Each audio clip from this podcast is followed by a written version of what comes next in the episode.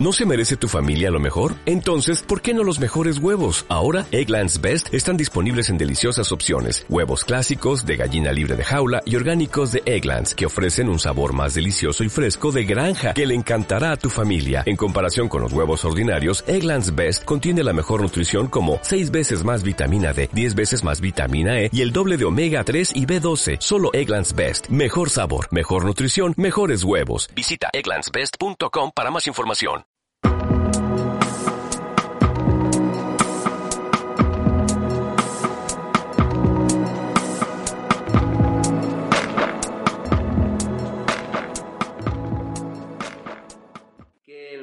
Años, por lo menos lo que yo tengo visto, es que ha habido una transformación en los perfiles de la gente que se dedica a esto de la geomática, ¿no? Mm, Desde un conjunto de las habilidades que predominantemente eran cartografía, eh, eh, como, no sé, hacer una proyección, una transformación, las coordenadas, etcétera, hacia, a lo mejor tiene que ver un poco con lo que decías tú del coche ah, autónomo, hacia habilidades más TIC, ¿no? Sigue habiendo variables y componentes que son espaciales y hay una teledetección ahí, unos sensores, pero ahí hay mucha programación hoy en día, no sé tú cómo lo verás, ahora me comentas, Mm, hay mucho manejo de base de datos, hay incluso desarrollo web para el frontend.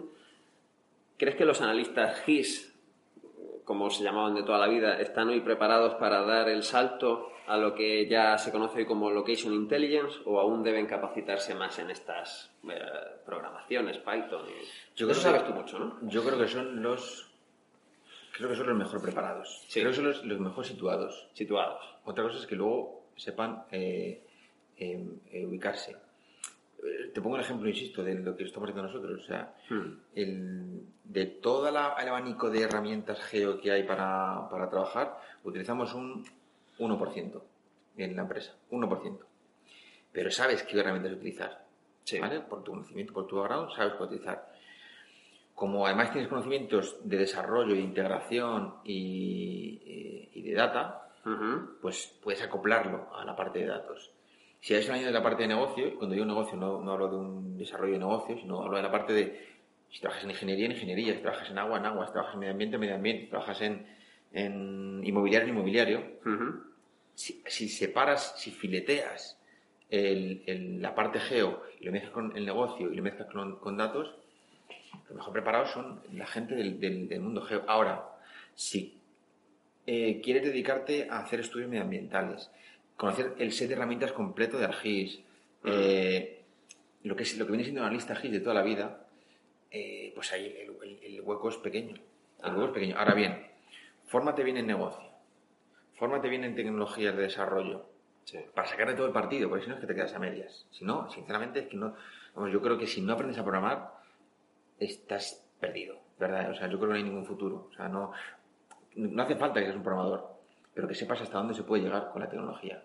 ¿vale? Y en el último consigue- podcast hablábamos, en el último podcast de Soy Data con Felipe, hablábamos de, de eso, de, bueno, en un futuro que, que casi casi ya está aquí, el no saber programar, de no tener nociones, no hace falta que estés programando todo el día, pero no, no tener las nociones de la programación o de qué se puede hacer con programación, casi casi va a ser como el analfabetismo, ¿no? En el siglo XXI. Sobre todo es que te quita, por- sobre- fundamentalmente porque cada vez estamos más digitalizados, cada vez hay más tecnología y no entiendes realmente hasta dónde se puede llegar. No, hasta que no lo haces tú, puede que no tienes una línea de código en, en tu vida, eh, en la vida profesional después, pero si sabes hasta dónde se puede llegar, te entiendes con el CTO, te entiendes con el programador, te entiendes con el de negocio, te entiendes con el de datos, eres la pieza clave. Yo creo que eso es importantísimo. Entonces es, eh, me parece que es Sí. fundamental, fundamental que, que- que, insisto, no hace falta ser un friki programador, Claro. mucho menos, eh, ni lo vas a ser, ni merece la pena que lo seas. Si te gusta, sí, ¿eh? Vamos, hay gente que, en fin, algunos míos que están haciendo virguerías de desarrollo por ahí,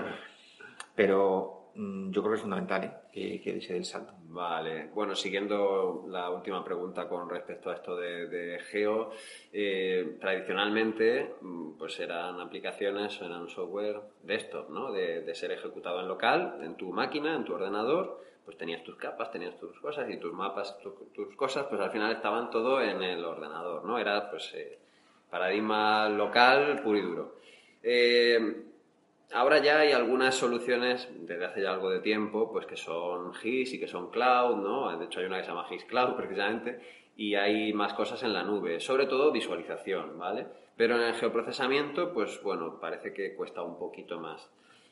Esto de, del Big Data, mm, cuando ya toque hacer geoprocesamiento de grandes cantidades de datos, con todo lo que eso conlleva, pues cuando hay una geometría, ¿no? Que además de haber una base de datos, pues eh, tienes un polígono, tienes unos vectores, hay una complejidad añadida, pues ¿cómo lo vamos a resolver?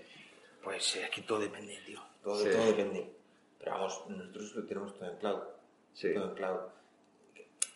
Si pretendes, por ejemplo, yo lo aplico a mi primera etapa de ingeniería. Si pretendes calcularte las cuencas hidrográficas de toda España con un MDT, sí. un del terreno, a un metro de resolución, con una solución en la nube, te va a llegar una factura de 6.000 euros. eh, ¿Eso es rentable? ¿De, de quién? ¿De Amazon? O... Amazon o de, de, de Carto, Azure, o de, de- de quien sea. O sea, eso es, es absurdo. O sea, no tiene sentido. Ahí tienes que tener tu QGIS, tu ArcGIS, tu el que sea, y hacer tu trabajo. En fin, o sea, no, no es matar moscas a cañonazos, ¿no? Ahora, si entras ya, como te decía antes, a filetear, Sí. como hace, por ejemplo, un, un un conocido un interesante, Freddy Forward, que tiene una, una, una herramienta de servicio de geocoding. Ah, Da geocodificaciones postales, no hace nada más. Mete una dirección y te da una ubicación para todo el mundo. Hacen una pequeñísima operación espacial, ¿vale? Pues eso tiene sentido que lo metas en la nube. En su caso no tiene la nube, no tiene, no tiene servidores locales, ¿no? Sí. Pero eso tiene todo sentido del mundo. O si yo hago una, una, una aplicación web, un consumidor de una aplicación móvil, pide el precio de una vivienda online y solo pide el precio de una vivienda, yo hago cuatro operaciones espaciales, ni más ni menos, no hago muchas. Pues eso tiene sentido que vaya a la nube. Mm, Si lo que estás haciendo es analizar millones de imágenes en tiempo real para decir al coche autónomo por dónde tiene que ir, Sí. analizando imágenes con algoritmos de Machine Learning, pues eso entiendo que convendría que lo tuvieses en la nube, ¿vale? Entonces, es que depende. Depende mucho. Depende mucho del sector, de lo que quieras hacer, de si quieres ser un producto, producto que escale, eso tiene que ir a, entiendo que tiene que ir a la nube, Ajá. pero insisto, que es que todo depende. Ahora No mismo- hay una respuesta global. Vale, ¿nos podrías decir qué, qué herramientas tenéis por debajo o qué tecnologías, mejor dicho? Pues tecnología utilizamos, la nube, la nube, la nube utilizamos eh, Google Cloud, Google Cloud, ajá. en la que tenemos base de datos Sí. Y tenemos Machine Learning, aunque no está en Google, está en la plataforma de la nube de Google, pero no está en sus herramientas de Machine Learning, está en las nuestras. Ujú. Carto para, para el tema geoespacial, aunque nosotros tenemos PostGIS en nuestro Google Cloud también, Sí. ¿no? tenemos el no duplicidad, en fin. Ujú. Eh, tecnologías de virtualización como Kubernetes, eh, ¿Kubernetes se dice? Docker, perdón. Docker. Docker. Esto iniciativa mal. Eh, entonces, bueno, ese es un poco el stack tecnológico que utilizamos, Ajá, ¿no? ajá. En fin, y luego, pues, los frameworks típicos de JavaScript para desarrollar front. Ajá. Bueno, ese es un poco el Bien. stack tecnológico. Pero sí utilizamos bases de de, de, mm, PostGIS, utilizamos tecnologías en la nube para almacenar y para procesar. Sí. Entonces sí utilizamos tecnologías en la nube, ¿no? Vale. Bueno, haciendo, ya terminando, lo que me gustaría es hacer un poco de flashback, hablando un poco de esto de la creación de empresas y demás. Tú has estado pues en varios proyectos emprendedores eh, y bueno, pues a lo largo de tu trayectoria profesional pues tenemos nombres como Direction Magazine en español, que algunos pues lo conocemos, lo conocíamos muy bien, Simples Portal, Mapping 3DGIS, eh, Ya.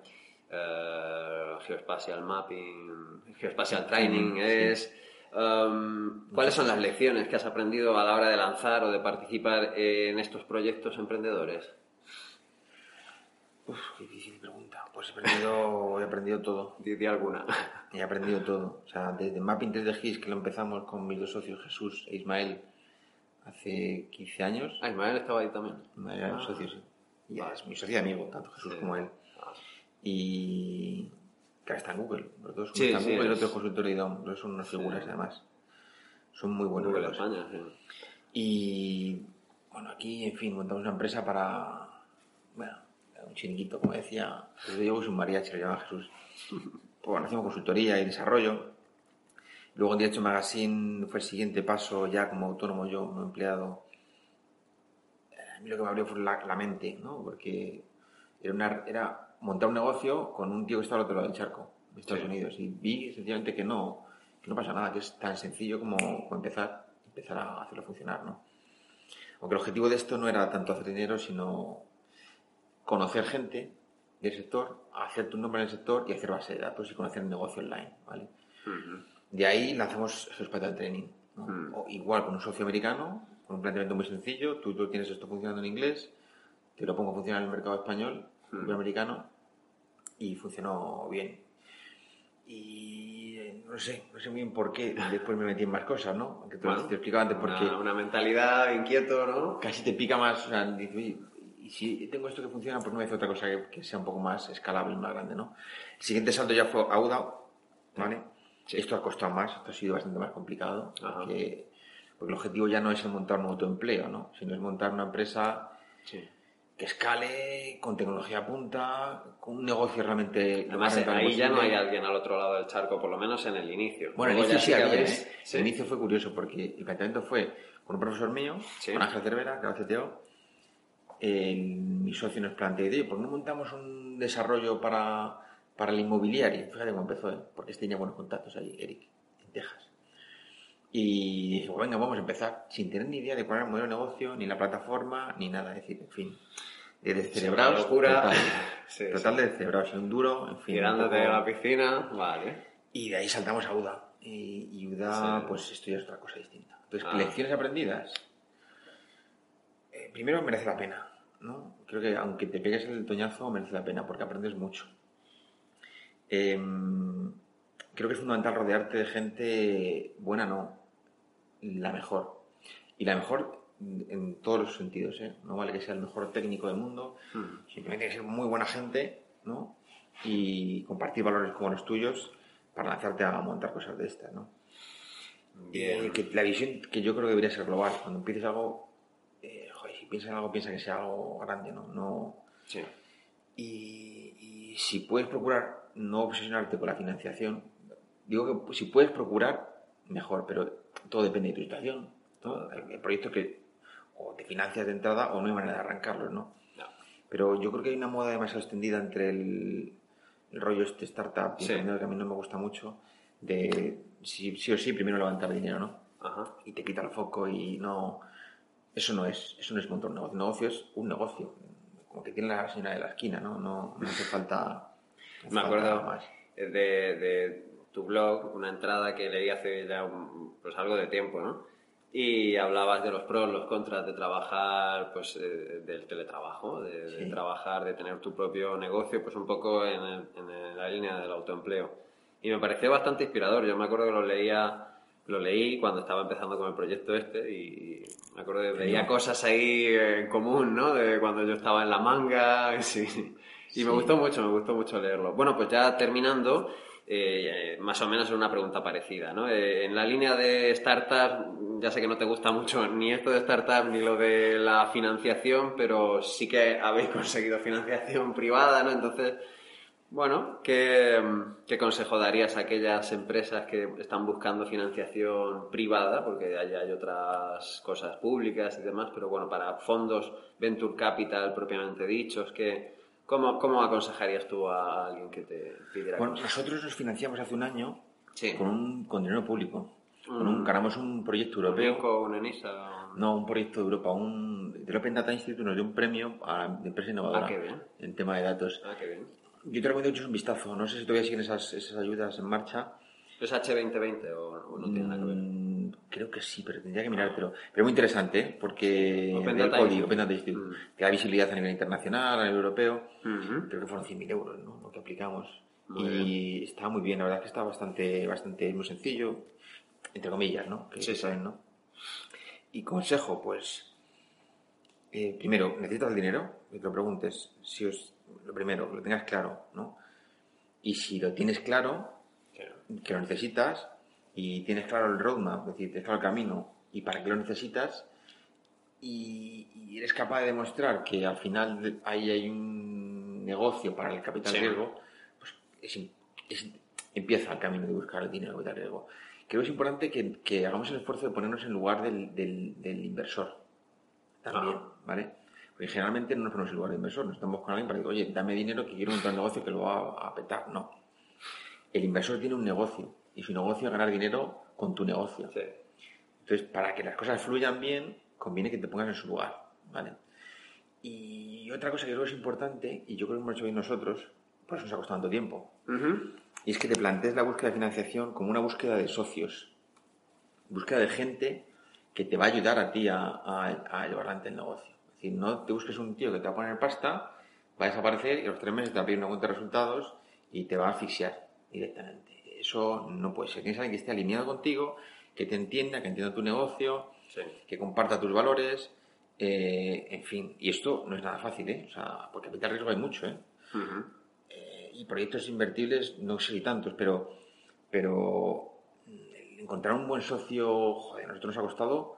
¿Y hay que irse fuera a buscarlo o, ahora mismo en España hay buenos inversores privados? En España hay, hay bastante capital riesgo, ¿eh? hay mucho business angel. Yo iría, fíjate, para fases tempranas iría a pequeños inversores que te pongan tickets de 40, 50, todo depende. Si tu negocio necesita 2 millones de euros, olvídate. Tú vete a otras cosas, ¿no? No, pero 2 millones, algo de e-commerce, ya tiene que ser algo industrial, ¿no? Lo de 2 millones. Depende, si necesitas mucha. Mucho, si quieres hacer algo como Tesla, pues necesitas, ¿no? Si vas a hacer baterías que se cargan con el sol, pero. Bueno, y para hacer algo de e-commerce, pues. Depende, ¿eh? o sea, yo creo que necesitan mucha pasta al principio, ¿eh? aunque sean pequeñitos, pero yo me iría buscando business angel, tirando a red de contactos, gente a la que enamores con tu proyecto y que te financie, pues eso, un año vista, eh, pues yo creo que es, interesante.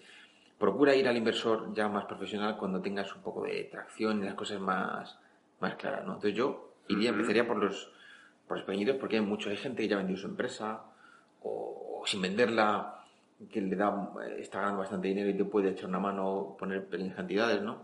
Sí, yo he visto ahora hay un portal tipo, como han hecho los de TechCrunch en Estados Unidos, se llama Crunchbase, pues la versión española se llama, um, o sea, es parecido, pero no, que es Startup Explore. Y ahí ves mucho del ecosistema de inversores. No todos los inversores son venture, claro. Hay inversores pequeños que son business angel. Javier Mejía, sí. sí También está Javier Mejía.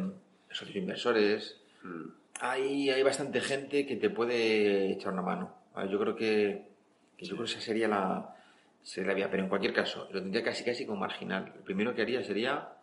Mmm, eh, pon, echa funcionar el negocio. Haz que el negocio funcione. Haz que el negocio funcione. Y, con eso en marcha luego todo va a ser más fácil. Claro, evidentemente es que hay que llegar. O sea, es que lo difícil es hacer que el negocio funcione. Es que eso es dificilísimo, tío. Eso es. Y si pasa, yo, bueno, ya al, al de todo esto, que se aprende mucho, es bonito, pero se le pasan canutas, ¿eh? O sea, al fin, hay momentos en los que, con cierta edad además, con familia y demás, o sea, se pasan realmente cuando empiezan a tener empleados y, en fin, o sea, mm, es, es un camino duro, tío. O sea, es un bueno, bueno, pero ahí estás, ¿no? De alguna manera es duro, pero hay gente que. Sí, no, no, y vamos a merece la pena, ¿eh? O sea, claro, es como. esto como además en serie, sí. O sea, en serie me refiero a, que hay varios proyectos hechos. Marcha, sí, sí, sí. sí. efectivamente. Algo tiene que tener que, que gusta. Que gusta. Sí, ahora, sí. Bueno, Alberto, pues ya solo me queda darte una vez más la enhorabuena por todo esto de lo que habéis conseguido con Urban Data y, y que sigáis cosechando éxitos. Agradecerte que hayas venido por aquí. Eh, y bueno, muchas gracias y un saludo a todos los que escucháis este podcast de Soy Data, la ciencia de datos a tu alcance. Muchas gracias. Gracias.